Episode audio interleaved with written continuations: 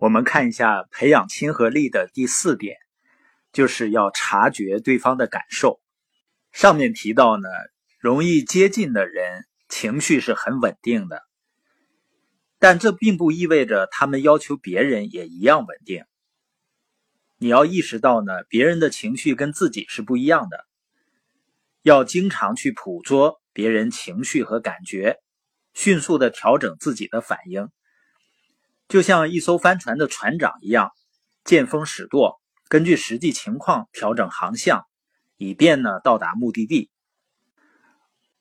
我家两岁多的小小贝儿呢，在中午吃饭前，他玩塑料花，然后用嘴去咬。我就跟他说啊，小小贝儿，这个不能咬啊，太脏了。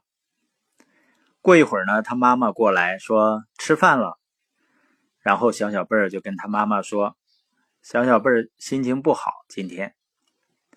妈妈就问他。你为什么心情不好啊？他说：“刚才爸爸说我了。”妈妈问：“他为什么要说你啊？”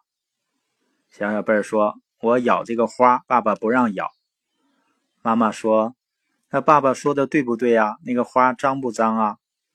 啊，他说：“花脏，但是我不想让爸爸说。”妈妈问：“那你想怎么样啊？”他说：“我想让妈妈说。”妈妈说：“那好的，那以后爸爸再看见小小贝儿，呃，做错事情了，告诉妈妈，让妈妈来说小小贝儿，行不行啊？”小小贝儿说：“行。”然后就高兴了，开始吃饭了。实际上，不管是小孩子还是成年人，我们经常会有情绪的波动。当然，小孩子呢是愿意去表达出来，或者是表现出来。如果他觉得他表达自己的情绪不会受到批评或者指责的话，但是不管是孩子还是成年人，我们都希望别人能够理解自己的感受。爱尔兰小说家乔治·摩尔认为呢，想法可以今天来，明天走，但感受始终伴随着我们。凭着本能呢，我们可以立即感知到那些与我们心灵相通的人，也就是当人们感觉到别人跟自己有共鸣时，能理解自己时，他们就容易敞开心门，因为对方看起来是那么容易亲近。培养亲和力的第五点就是理解别人的弱点，并且呢暴露自己的缺点。谁愿意让自己的缺点都让别人知道呢？实际上，越是自信的人，越不怕暴露自己的缺点，越不怕自我嘲笑，因为自嘲者不会让人见笑的。他们能够承认自己的错误，所以他也能容得下别人的缺点。你知道最让人感觉不舒服的人是什么样的人呢？就是处处的在别人面前装完美的人。而容易让别人亲近的人呢，总是真实的面对自己的能力还有缺陷。实际上，我们每个人都明白，人不是完美的，自己身上也有很多缺点和不足。但是呢，我们却很难容忍别人的缺点。我们都知道，人呢是有一个成长到成熟的过程的。但是我会发现呢，很多家长却因为自己小孩子一些不成熟的表现感到不好意思。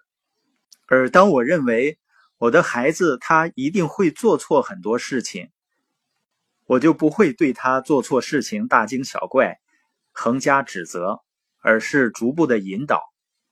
所以，如果我们不能理解别人的时候，别说是周围的人，就即使我们的孩子未来可能也会对我们敬而远之。培养亲和力的第六点就是喜欢原谅别人和请求别人的原谅。容易亲近的人呢，往往很谦虚，因为他们了解人性的弱点，也愿意暴露自己的不足。作家大卫·奥格斯伯格写道：“我们追求的东西并非十全十美，我们的尝试也并非没有错误。我们得到的结果总会有这样或那样的缺陷和不足，于是我们要靠原谅去成就。”第七点呢，就是真实，值得信赖。每当我前面提到的沃尔特斯感觉不对劲儿或者不安全时，他就念叨尤金·麦卡锡女士告诉他的一句话：“我的行事风格就如此，我长得就这个样，我的阅历也只有这么多。”具有亲和力的人都很真实，他们就是在做他们自己。于是呢，当他们跟别人相处时，也真心相待。他们不会假装。不会掩藏自己的想法和感觉，也不会别有用心。他们心口一致，和他们在一起时，你不需要过多的担心的。一个人之所以总能够真实的一个原因，就是自我感觉很安全、很放心。安全放心的人呢，不要求自己总是赢，也不需要向别人证明些什么。如果一个人，一个领导者总在向你证明他存在的价值的时候，这说明他还是缺乏安全感的。在所有品性中，安全感是最能够解除戒备心理的。具有亲和力的人自我很放松，于是让别人也觉得很放松。